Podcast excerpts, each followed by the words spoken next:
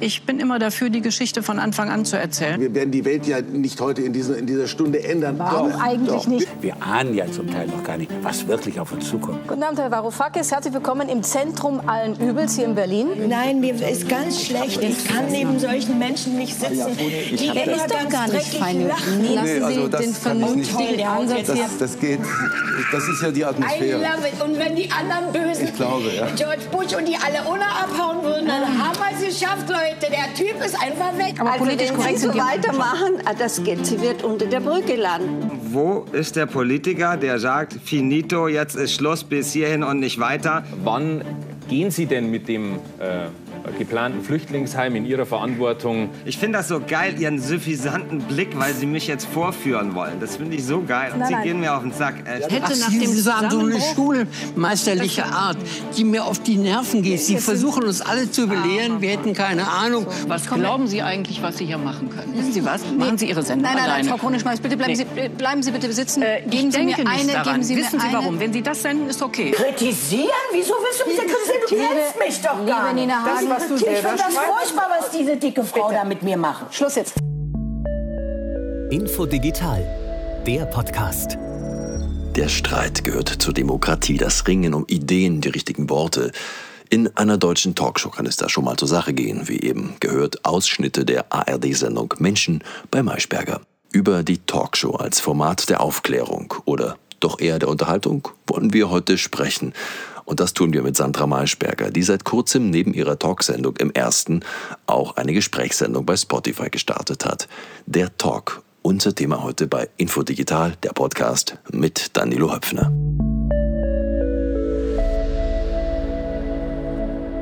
Frau Maischberger, wer ist Ihr Gewinner, ist Ihr Verlierer diesmal nicht der Woche, sondern des Jahres? Des Jahres. Ähm, ich finde, der Gewinner ist die Demokratie weil sie sich als widerstandsfähiger erwiesen hat gegenüber den großen populistischen Zampanos, die wir gesehen haben. Boris Johnson ist gerade dabei, sich neu zu definieren. Ähm, ähm, Donald Trump ist äh, vermutlich bald nicht mehr im Weißen Haus. Mein Gewinner ist die Demokratie. Und Ihr Verlierer?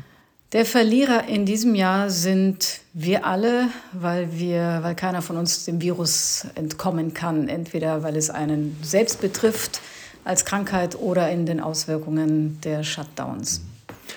Könnten wir die Talksendungen zu den Gewinnern zählen? Erhöhter Informationsbedarf, verschiedene Meinungen waren dieses Jahr besonders gefragt und die Quote und Abrufzahlen sind gestiegen. Ja, ich weiß nicht, ob das eine Kategorie von Gewinnen und Verlieren ist, ähm, auch weil es uns selber betrifft. Sicherlich haben Talkshows generell dann erhöhte Aufmerksamkeit, wenn es Dinge gibt, die die Menschen beschäftigen. Also wir hatten in diesem Jahr in der Tat viel Erklärungsbedarf auf der wissenschaftlichen Seite, auf der politischen Seite. Und ja, ähm, wir haben auch den Bedarf, über Dinge zu reden und auch Argumente auszutauschen, sehr stark gespürt. Und deswegen ja, haben wir höhere Zuschauerzahlen zu verzeichnen. Insofern haben wir gewonnen. Aber man kann sich darüber, finde ich, dann als Macher auch zwar sehr freuen, aber es ist natürlich immer so ein Schatten da drauf, weil äh, wenn schlechte Nachrichten am Ende dazu führen, dass man äh, hohe Einschaltquoten hat, ist das natürlich äh, toll für, für die Quote, aber nicht so richtig gut für die Gesellschaft, würde man denken. Nein, aber wir waren, glaube ich, ganz gut in diesem Jahr. Über den Talk im ersten sprechen wir gleich nochmal, aber die Neuigkeit ist ja, Sie sind nun mit einem relativ jungen Talkformat unter die Podcaster gegangen. Ein Produkt von Spotify, jetzt auch in Kooperation mit der ARD. Nun hatten Sie Ihre Hörfunkkarriere ja schon hinter sich. Warum jetzt Podcast? Weil ich den Hörfunk äh, in gewissen Aspekten immer vermisst habe. Also ich bin zum Beispiel eine, eine wirklich ähm, fanatische Hörerin, kann man schon fast sagen, vom Deutschlandfunk. Ich habe immer das Gefühl, wenn ich nicht ähm, äh, einmal, zweimal oder dreimal am Tag richtig dabei bin, wenn eben mir Neuigkeiten gebracht werden, Hintergründe, Analyse, aber eben auch kulturelle Formate, äh, Magazine, äh, fühle ich mich nicht gut informiert und mitgenommen. Ich mag diese spezielle Intensität, die dadurch entsteht, dass man nur hört. Ich selber schätze das als Hörerin und ich habe Radio auch immer gerne als Aussenderin gemacht, weil das einfach eine andere Art ist zu arbeiten. Nun gab es eben für mich keinen Radiosender. Ähm, jetzt, wo man auch neben den Radiosendern Formate entwickeln kann, die eben online zur Verfügung stehen, kam relativ schnell auch bei uns, bei mir, bei den Kollegen der Gedanke, ähm, warum da nicht nochmal eine Form entwickeln, äh, die eben dann ein Interview ist. Es ist ja keine Talkshow, es ist ein Interview, es ist ein Riesenunterschied. Es sind nicht viele Menschen dabei. Äh, es geht nicht um Pro und Contra im Austausch, sondern es geht wirklich um ein klassisches Interview zur Person und zur Sache, hochkonzentriert. No Frills mit kleinem Equipment ähm, und ich komme auch wieder dahin, wo die Menschen sind. Nicht zwangsläufig kommen sie zu mir ins Studio. Also es gibt eine neue spannungsreiche, intensive Gesprächsatmosphäre. Nun gibt es die Marke Maischberger ja gleich mehrmals, auch bei Spotify. Zweimal mit ihrer ARD-Sendung Menschen der Woche und der Sandra Maischberger Podcast. Beides Talkformate, für die ihr Name ja auch letztlich steht. Wie oft ist denn die Marke Maischberger reproduzierbar? Wie oft ist die Marke reproduzierbar? Da ich ja ein Mensch bin, der Maischberger heißt, habe ich mir über die Marke Maischberger mal ganz wenig Gedanken gemacht. Ähm, mein Name steht für eine gewisse Art von Journalismus, die ich betreibe. Ähm, die wiedererkennbar ist natürlich dann auch durch meine Person. Im Fernsehen machen wir eine, ähm, eine große Sendung, Maischberger die Woche. Wir haben zwischendurch auch mal andere Formate gemacht, die hießen dann nicht Maischberger, zum Beispiel Ich stelle mich im WDR. Ähm, aber am Ende ist, die, ist äh, das, was ich tue, natürlich sehr stark mit dem, was ich in den letzten 35 Jahren gemacht habe, als Person verbunden. Und insofern kann man, glaube ich, die ähm, für unterschiedliche Formate, wenn sie sich voneinander unterscheiden, diesen Namen sehr gut verwenden. Aber ich habe jetzt auch nicht vor, mich ins Hunderttausendfache äh, zu replizieren. Vor einer Verwechslungsgefahr von zu vielen Maischberger Podcasts und Sendungen nebeneinander haben Sie also keine Sorge. Na, ich heiße nicht Müller, sondern Maischberger. Und nein, ich weiß, was Sie meinen. Also die Fernsehsendung, die wir machen, ist eine völlig andere Geschichte als dieser Podcast, ähm, weil die Fernsehsendung sehr tagesaktuell ist oder wochenaktuell. Das heißt, wir sind sehr stark darauf ähm, wir zielen sehr stark darauf ab, dass wir äh, in einer Woche die wichtigsten Themen der Woche mit den wichtigsten Menschen der Woche besprechen. Das ist so in etwa das Konzept ähm, plus minus, was wir verfolgen, während der Podcast eine ganz andere ähm, Auswahl hat auch an Interviewpartnern und auch eine andere Fragestellung und sehr viel mehr Atem und über den Tag hinaus denkt. Ich würde gerne mit Ihnen noch etwas über die Entwicklung der Talksendungen in den deutschen Medien sprechen. Sie haben ja als Journalistin und Moderatorin die ganze deutsche Medienbranche durchquert. Radio bei Bayern 2, Bayern 3, Tele 5, Sat 1, Vox, WDR. Und zwischendurch haben Sie noch ein Format wie 0137 moderiert. Eine damals unverschlüsselte Sendung auf Premiere, heute Sky die mir noch äh, in sehr starker Erinnerung liegt. Damals als unglaublich neu als Innovation im Talk. Gut vorbereitete Moderatoren, freche Fragen, modernes Erscheinungsbild.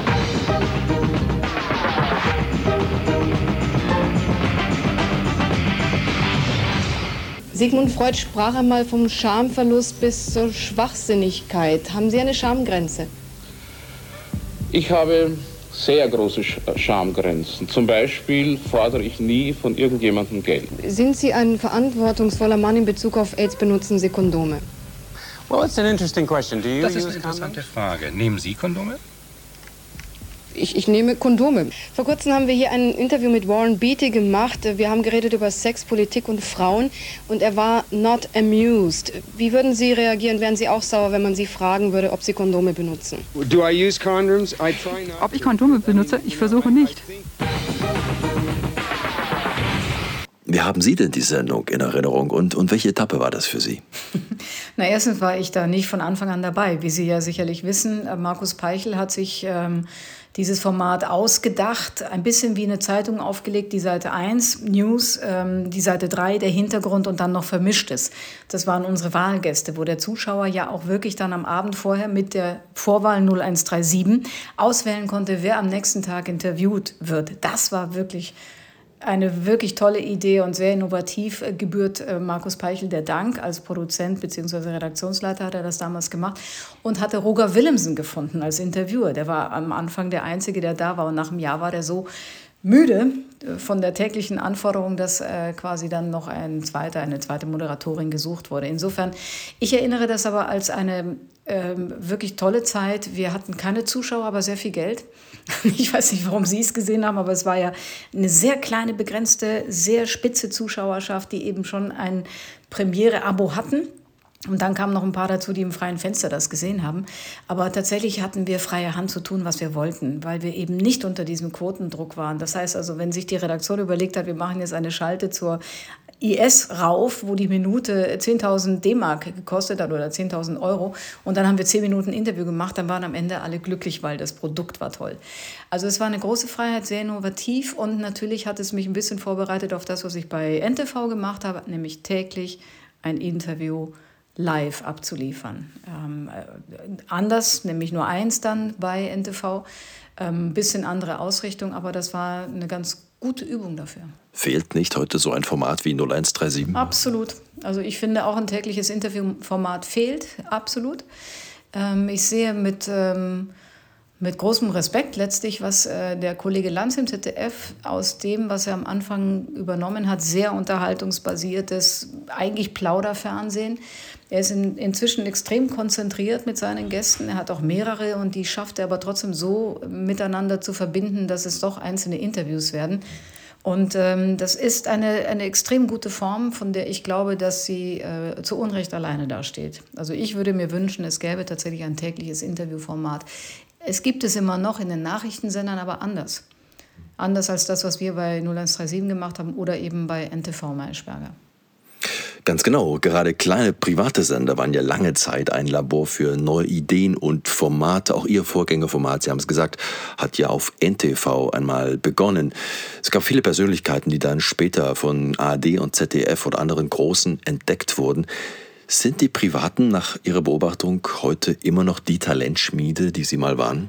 Das kann ich gar nicht so sehr beurteilen, weil ich nicht so viel, auch wenn der Fernseher hier in meinem Büro immer nebenbei läuft, äh, wegen Breaking News und so. Ich kann es nicht mehr so richtig überblicken, aber was ich ganz sicher weiß, ist, dass die eigentliche Talentschmiede sich ins, äh, ins Netz verlegt hat, also online, Social Media. Da tauchen die neuen Gesichter, Köpfe auf. Und ähm, ich glaube, das ist, hat sich insofern da ein bisschen hinverlagert. Das Interessante an der Entwicklung ist, dass eben die, die sich jetzt da auf ihren YouTube-Channels äh, bekannt machen, die gehen gar nicht wie wir, als wir angefangen haben, durch einen Sender, die Redaktionen, durch irgendwelche ähm, Instanzen, die man erstmal überzeugen muss, sondern die gehen direkt online, direkt auf äh, ihre Zielgruppe zu. Und das macht eine neue Art von ähm, unverstellter Generation an ähm, Fernseh also oder wie sagt man, Bewegtbildköpfen, präsenten Köpfen. Das, glaube ich, ist eher das innovative Reservoir.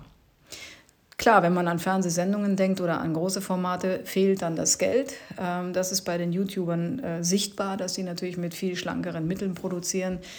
Äh, wenn man dann auf lange Strecke gehen würde, wer macht die Innovation heute? Weiß nicht. Also die Dritten in manchen dritte Programme tun es manchmal. Vielleicht eher als die als die kleinen kommerziellen Sender. Eine Kritik an den Talkshows ist ja heute, es gehe gar nicht mehr um die Themen, es gehe vielmehr um das Werben für den eigenen politischen Standpunkt, gerne gepaart mit ein bisschen Krawall. Haben Sie den Eindruck, dass Ihre Gäste in irgendeiner Form noch ergebnisoffen in die Sendung kommen?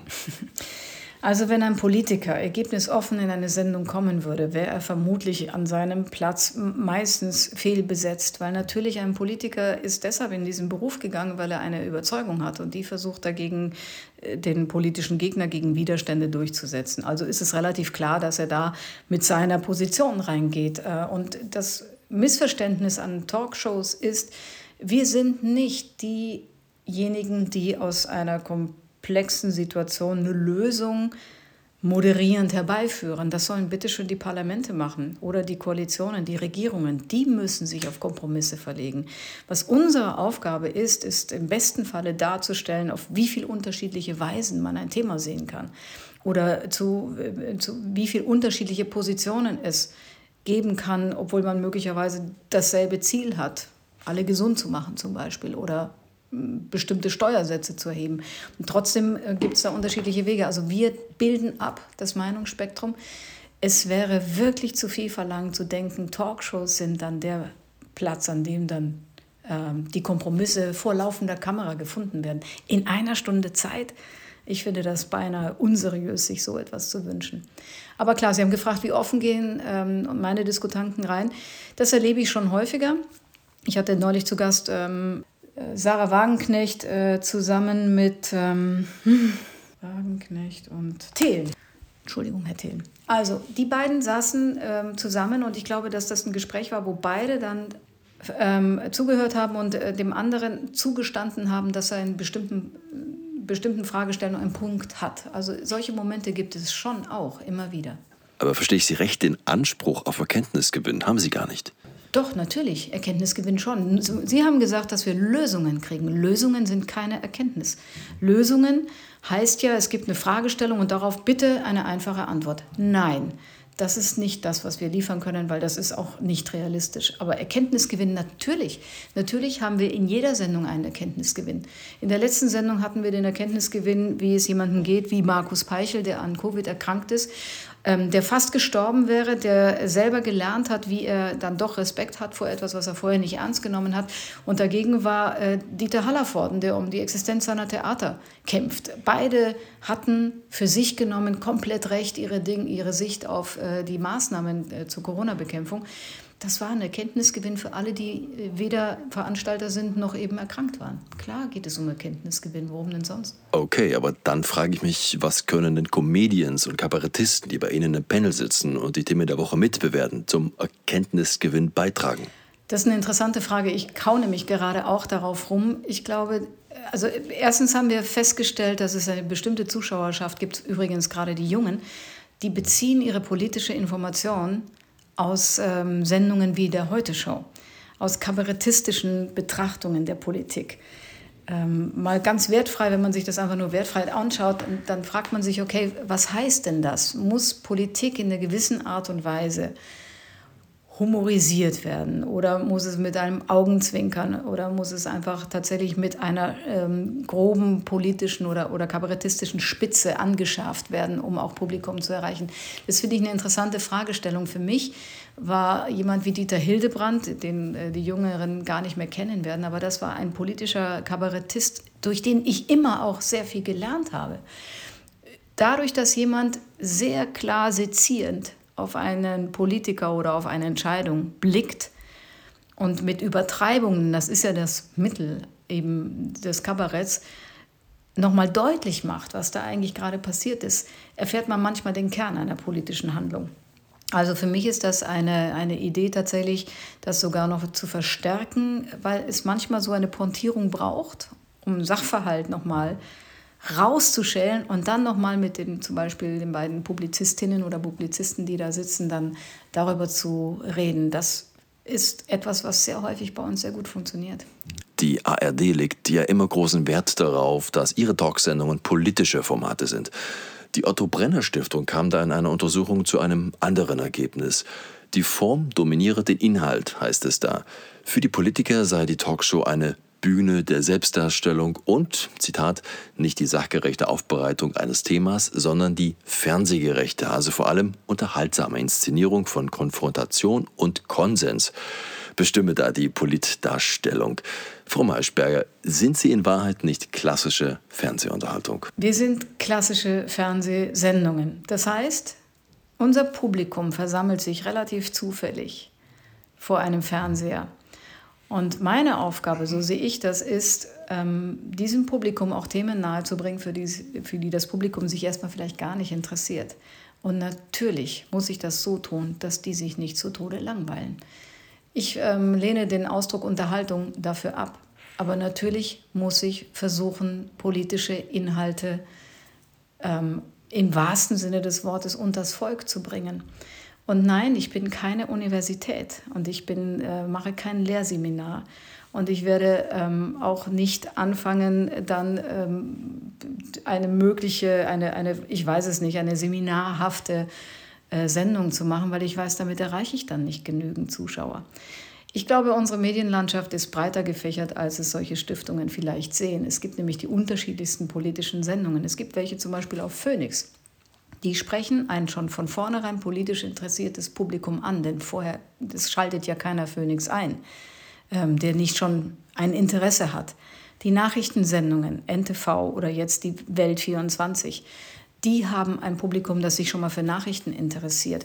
Da finden Sie Talkshows, Talksendungen, Gesprächsformate, Interviewformate, die auf einem anderen Level funktionieren. Wir im linearen breiten Mainstream-Fernsehen, sage ich jetzt mal, ARD, ZDF, haben ein so heterogenes Publikum, dass es uns eigentlich auch es ist geboten, es möglichst so zu tun, so zu vermitteln, dass möglichst viele Menschen mitkommen. Insofern trifft mich dieser Vorwurf nicht, aber ich empfehle allen äh, nochmal, weiß ich nicht, vertiefende Lektüre dazu, der sich dafür interessiert. Ja, Frau Maischberger, Sie werden mir es verzeihen, ich setze noch ein oben drauf. Nach der letzten Bundestagswahl flammt ja auch eine Debatte auf, welche Mitschuld etwa ARD und ZDF am Aufstieg der AfD gehabt hätten. Im Fokus der Kritik standen auch die Talkshows, wo viel zu häufig AfD-Politiker Platz genommen hätten. Auch bei Ihnen waren Sie zu Gast. Antworten blieben Sie aber meistens schuldig. Auch Beatrix von Storch war bei Ihnen, die ARD und ZDF gern abgeschafft sehen würde, gern den Vorwurf der Lügenpresse bedient und in ihrer Wählerschaft ja sogar auch damit hausieren gingen, keinen Rundfunkbeitrag für die öffentlich-rechtlichen zu bezahlen, obwohl sie ARD und ZDF liebend gern als Podium für ihre oft kruden Botschaften benutzte. Man könnte das auch auf eine andere Ebene heben. Sie hatten auch andere Personen zu Gast, etwa äh, Pierre Vogel, den viele als islamistischen Hassprediger führen. Und stets mit derselben Erkenntnis, von dort ist kein Diskurs zu erwarten. Warum laden Sie solche Leute ein? Ah, langer Diskurs. Als ich angefangen habe als Journalistin, war, haben wir dafür gekämpft, möglichst das breite Spektrum der vorhandenen Meinungen abzubilden. Und wir haben nur sehr wenig Grenzen gezogen. Also da, wo es ganz klar zum Beispiel antisemitisch gewesen wäre, das ist keine Meinung, das ist ein, ein, ein Verstoß gegen die Verfassung. Also das kann man nicht mehr als Meinung deklarieren. Sehr wohl aber hat Beatrix von Storch, wenn sie Rundfunkbeiträge kritisiert, einen Punkt, von dem ich glaube, ja, das muss man diskutieren. Sehr wohl hat ähm, Herr Meuthen von der AfD, ähm, wenn er, damals war es noch die, äh, die Euro, das Euro, die Euro-Rettungspakete kritisiert, natürlich hat er da einen Punkt. Also ich finde jetzt gleich eine, also bevor eine Partei nicht wegen erwiesener extremistischer Taten verboten ist, werde ich sehr genau hinschauen, wen ich zu welchem Thema einlade, aber nicht grundsätzlich ausschließen, dass ich jemanden einlade. Das finde ich geht nicht, weil dann kommt nämlich der Vorwurf, der auch schon geäußert wird, dass wir im sogenannten rot-grün versifften Medienuniversum, alle linksliberal ausgeprägt, nur noch die Meinungen zulassen, die uns genehm sind. Das wäre eine Entwicklung, die hielte ich für falsch. Also Aber diesen Vorwurf machen Ihnen die Personen doch trotzdem, obwohl Sie sie einladen. Ich finde die Debatte, also für mich war nie die Frage, ähm, ob ich jemanden einlade, sondern wen ich einlade und nicht, ob ich jemanden eine Frage stelle, sondern welche Fragen ich stelle. Das, glaube ich, ist wichtiger, gerade in einer äh, Medienlandschaft und auch Social-Medien-Landschaft, wo jeder sich anfängt, in die eigene Filterblase zurückzuziehen und nur noch wieder gespiegelt bekommt, was seine Meinung ist durch die Algorithmen. Eine ganz gefährliche Entwicklung. Ich halte deswegen das, was wir da machen, was wir versuchen, eine Pluralität abzubilden, als essentiell für eine Demokratie. Und da werde ich auch nicht davon abgehen. Es gibt bestimmte ähm, Menschen in dem äh, extremistischen Bereich, die man nicht einladen kann, weil sie Straftaten begehen. Das ist ein No-Go. Es gibt bestimmte Menschen im politischen Bereich, die erwiesenermaßen tatsächlich also äh, ähm, äh, Antisemitismus, ist Anti-Islam ähm, oder islamophob äh, reden äh, auf eine Art und Weise, die strafrechtlich relevant sind, die kann ich auch nicht einladen. Aber man muss, finde ich, sehr genau hinschauen. Also weil es immer heißt, also lädt man Björn Holke ein oder nicht, auch keine Frage, die Sie grundsätzlich mit Ja oder Nein beantworten können. Der Mann ist äh, der Oppositionsführer in einem Bundesland, also die stärkste oppositionelle Kraft. Sie kommen gar nicht daran vorbei, wenn er sich zur Wahl stellt, ihn einzuladen. Solange der Verfassungsschutz ihm nicht ähm, äh, ein so extremistisches Tun nachweisen kann, dass seine gesamte Partei verboten wird, finde ich, muss man da sehr genau hinschauen. Haben wir die AfD groß gemacht? Das ist eine interessante Nebenkriegsschauplatzddebatte, finde ich. Ähm, alleine schon zu denken, dass das Fernsehen alleine eine Macht hätte, eine Partei in diesem Ausmaß groß zu machen, also nicht nur verkennt es, dass solche Parteien deshalb groß werden, weil offensichtlich sie Antworten geben auf vielerlei Ebenen für Menschen, die denen, die deren Fragen beantworten, ob man das mag oder nicht, sondern es verkennt auch einfach die Tatsache, dass Fernsehen längst nicht mehr alleine ist. Wo, also die AfD war in Social Media schon so präsent, als überhaupt wir im Fernsehen angefangen haben, uns mit dem Phänomen zu beschäftigen das ist sicherlich nicht äh, eine Ursache auf unserer Seite, sondern wir begleiten Erscheinungen und werden manchmal verwechselt als die Verursacher. Mehr Infos aus der digitalen Medienwelt rund um TV, Radio und Breitband. Digitalmagazin Plus, der tägliche Premium-Branchendienst. Jetzt kostenlos anmelden unter infosat.de/slash digitalmagazin. Wir sprechen heute mit Sandra Maischberger. Ihr Name steht für Talk, viele Jahre nun schon in der ARD und dazwischen auch bei Spotify. Frau Maischberger, was mir in Ihrer Sendung auffällt, dass bei Ihnen besonders häufig unterhaltsame oder auch polarisierende Persönlichkeiten sitzen. Früher waren da Nina Hagen, die gefühlt das Studio auseinandergenommen und Gäste vertrieben haben. Jetzt sind es oft, wie gesagt, Kabarettisten, die da mitreden. Ist das ein Ergebnis einer Neuaufstellung innerhalb der ARD-Talkshows, um sich mehr abzugrenzen von Anne Will, von Frank Plasberg?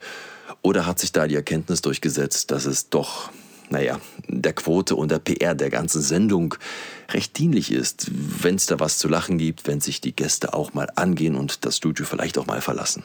Nein, also es tut mir leid, wenn ich Sie da enttäuschen muss. Ich mag keinen Krawall. Ich mochte noch nie Krawall. Ich habe nie Krawall versucht äh, zu provozieren und wir hatten auch nie so viel Krawall. Ähm, ich möchte auch nicht, dass äh, Gäste die Sendung verlassen. Das ist eine Niederlage für jemanden, der einlädt, um zu reden.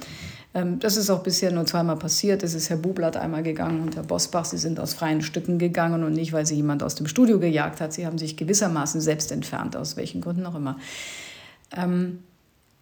Erstens muss ich Ihnen mit Blick auf meine Sendezeit sagen, wir beginnen um Viertel vor elf auf Sendung zu gehen. Wir senden manchmal bis nach Mitternacht, weil wir meistens später auf Sendung gehen. Ich glaube schon, dass es einen Unterschied macht, ob Sie die Konzentration der Menschen vor dem Fernseher um Viertel nach acht, Viertel nach neun oder auch Viertel nach zehn erreichen oder um Viertel vor elf bis Mitternacht.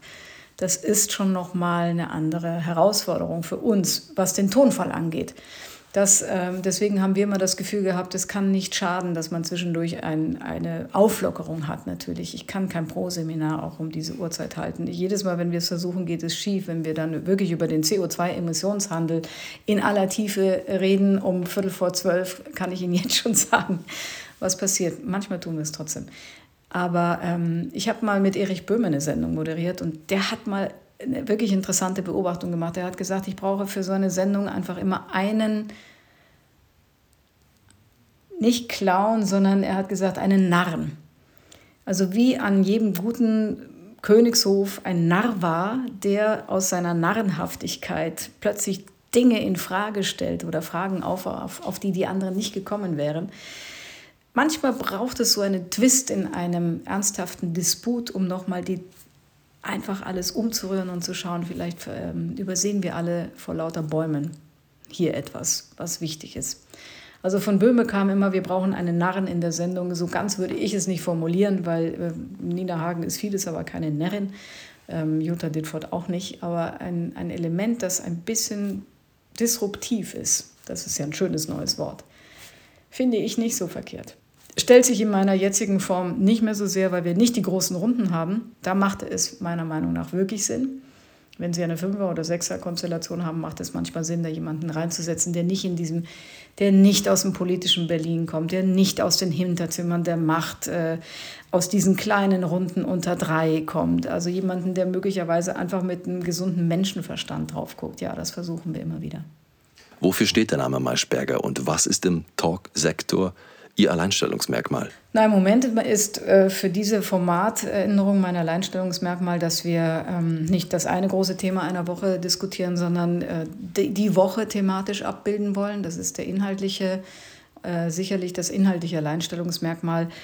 Ähm, was meine Art äh, der Herangehensweise als Journalistin angeht, sind wir im Moment gerade, glaube ich, alle immer noch sehr beseelt von dem guten alten angelsächsischen Ideal der Neutralität einer Moderationsleistung.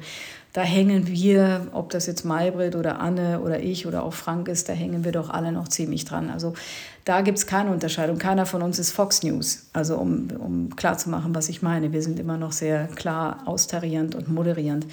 Ähm, das ist es also nicht das Alleinstellungsmerkmal. Ich würde sagen, dass wir in der Gästeauswahl breiter sind ähm, als immer schon gewesen. Also wir haben immer schon die größere, breitere Mischung zusammengesetzt von Menschen, also eben auch mal Menschen, die man gar nicht kennt, zusammen mit Politikern. Das haben wir eigentlich erfunden Das ist sicherlich ein Unterscheidungsmerkmal. Sie hatten Fox News angesprochen. Was halten Sie denn eigentlich von den in den USA so beliebten Meinungstalks? Dort hat sich in vielen Fernsehsendern ja eine Meinungspolarisierung geradezu schon etabliert. Fox News und MSNBC gelten da als besondere Beispiele. Man lädt sich also Gäste ein, die die Meinung der eigenen Nutzerschaft vor allem bestätigen. Könnten Sie sich das in Deutschland auch vorstellen, dass es hier einen Markt dafür gibt oder haben Sie sogar Sorge davor, dass das auch nach Deutschland rüberschwappt, wie so vieles aus den USA zu uns rübergeschwappt ist, auch im Bereich Fernsehen? Ich bin ziemlich sicher, dass es einen Markt hätte, weil Sie das ja auch schon jetzt in Social Media sehen.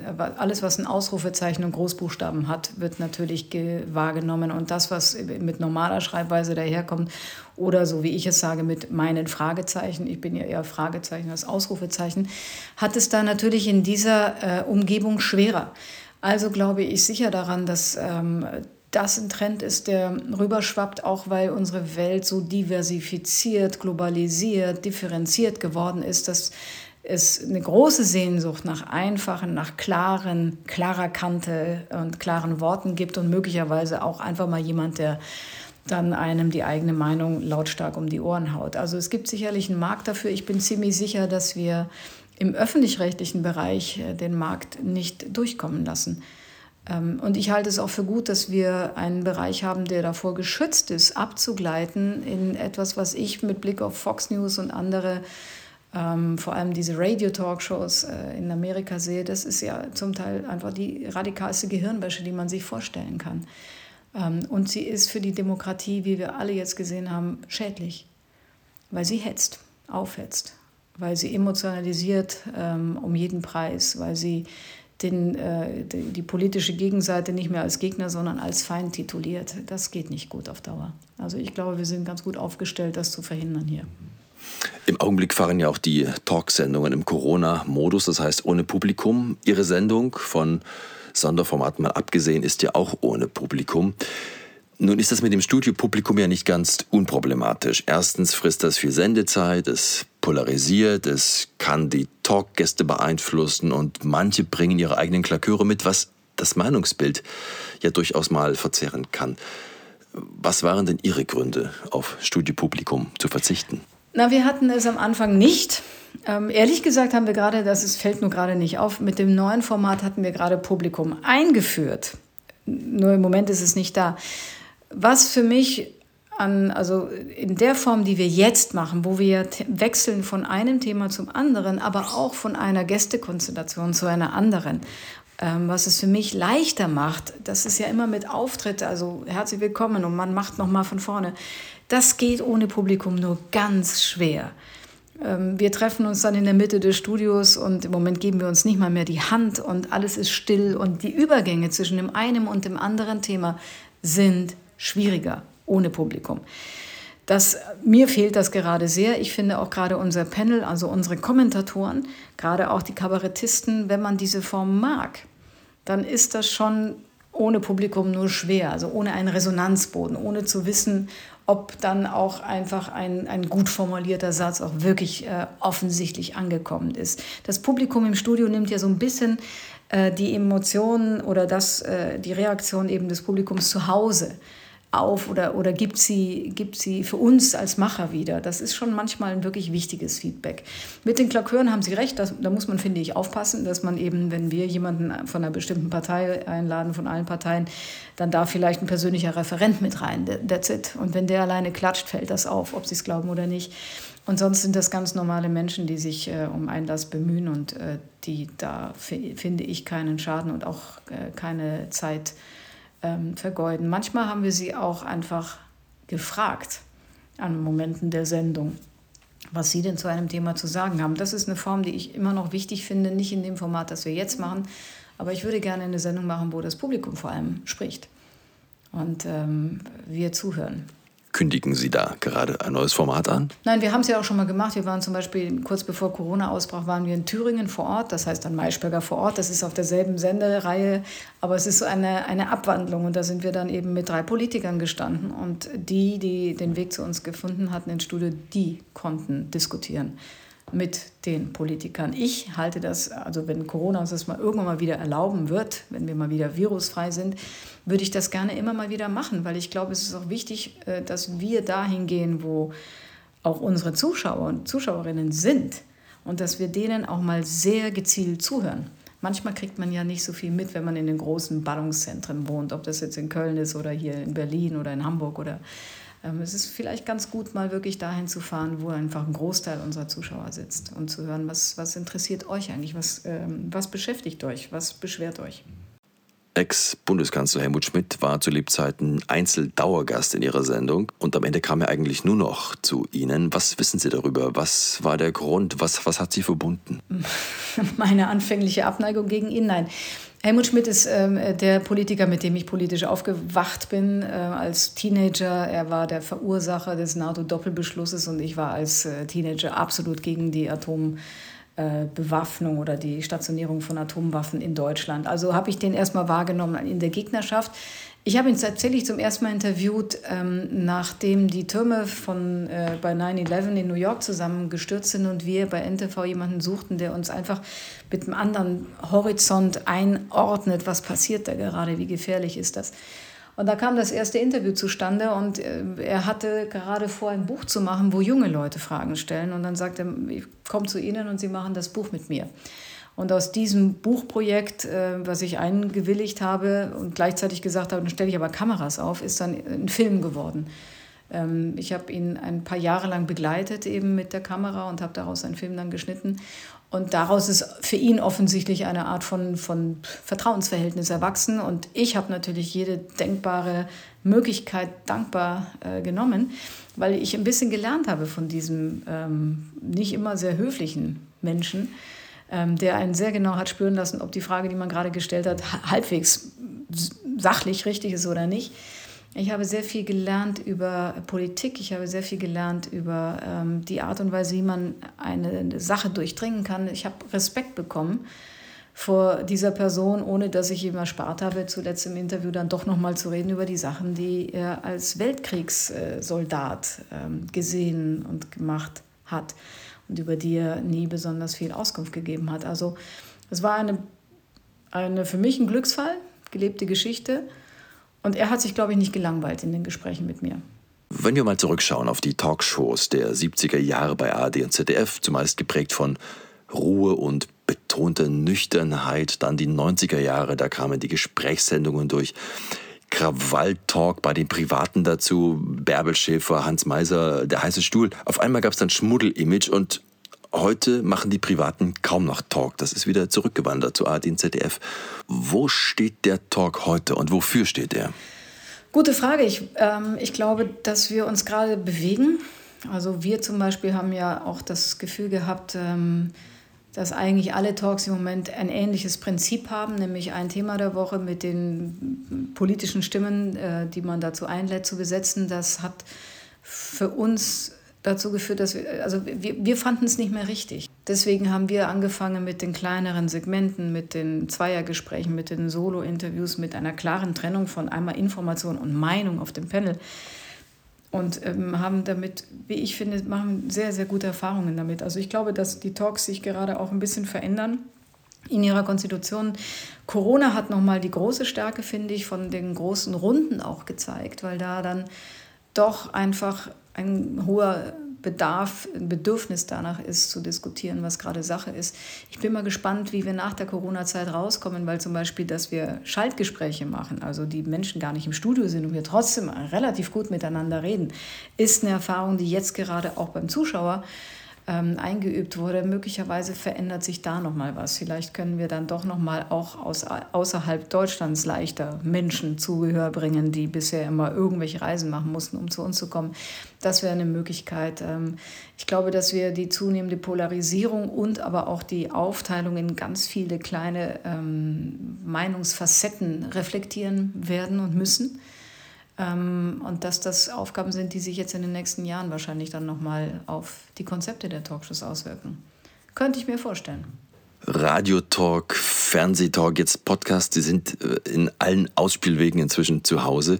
Wo gelingt Ihnen denn der Talk mit der meisten Substanz? Das kann man so nicht beantworten, das, ähm, weil jede Form ja ein eigenes Format dann, also jedes Format hat seine, seine großen Stärken. Ähm, natürlich bin ich mit Sarah Wagenknecht im Gespräch, wenn ich jetzt nicht jedes tagespolitische Detail aufarbeiten muss, wo man eine Neuigkeit, eine News, eine Nachricht generiert. Gibt es mir Zeit, um nochmal intensiver auf Ihre frühen Erfahrungen als Tochter eines Iraners in der DDR zu sprechen zu kommen. Wie ist sie damals von, ihren, ähm, von den Kindern in der Grundschule gesehen worden? Das zum Beispiel sind Dinge, die in der, in der, auf der großen Bühne, wenn wir wirklich auf die Tagespolitik gucken, wenn sie im Disput ist ähm, über Marktwirtschaft äh, und Kapitalismus, äh, kommt das weniger zum Tragen. Also ist diese Form sehr geeignet äh, für persönliche, intensive Gespräche. Unsere Wochenform ist sehr gut geeignet, um einfach äh, den Takt der Geschehnisse zu halten. Insofern ist es schwer zu vergleichen. Ich, also meine, meine, weil Sie vorher gefragt haben, was macht mich aus? Ich hätte es eigentlich gerne in allen meinen Formen intensiv. Also intensiv ist für mich immer der Schlüssel. Eine Intensität zu erreichen in, im Diskurs, äh, eine gewisse Tiefe, das ist das, was ich eigentlich will. Und äh, dafür suche ich in den unterschiedlichen Formen den besten Weg. Wer war denn Ihr schwierigster Talkgast? Auch ganz am Anfang habe ich mal, ich weiß nicht, ob die einstürzenden Neubauten Ihnen was sagen. Blixer Bargeld saß mir in einer Live-Sendung gegenüber und hat schlicht gar keine Frage beantwortet. Das ging etliche Minuten lang ganz ohne Antwort, sagen wir es mal so. Schwieriger geht es in einem Talk nicht. Alles andere lässt sich irgendwie handeln. Laden Sie Janis Varoufakis und Nina Hagen nochmal ein? Janis Varoufakis würde ich jederzeit nochmal einladen. Äh, mit dem bin ich überhaupt nicht ins Gespräch gekommen, was ich extrem frustrierend fand. Ich habe die erste Frage gestellt und er fühlte sich schon angegriffen. Dabei war die eigentlich noch sehr freundlich. Also den würde ich wahnsinnig gerne nochmal einladen. Und Nina Hagen ist ein Gesamtkunstwerk. Die ist einfach mit den normalen Mitteln, die, die versteht auch äh, der Kritiker, der nachts eine Talkshow sieht, versteht die offensichtlich nicht. Diese Frau ist ein Kunstwerk. So viele Exzentriker dieser Art haben wir gar nicht mehr in diesem Land. Ja, natürlich würde ich sie wieder einladen. Eher wahrscheinlich in einem Podcast oder vielleicht in einer Sendung, wo es dann nochmal um einen Bereich geht, wo sie mitreden kann. Ja, natürlich. Großartige Frau.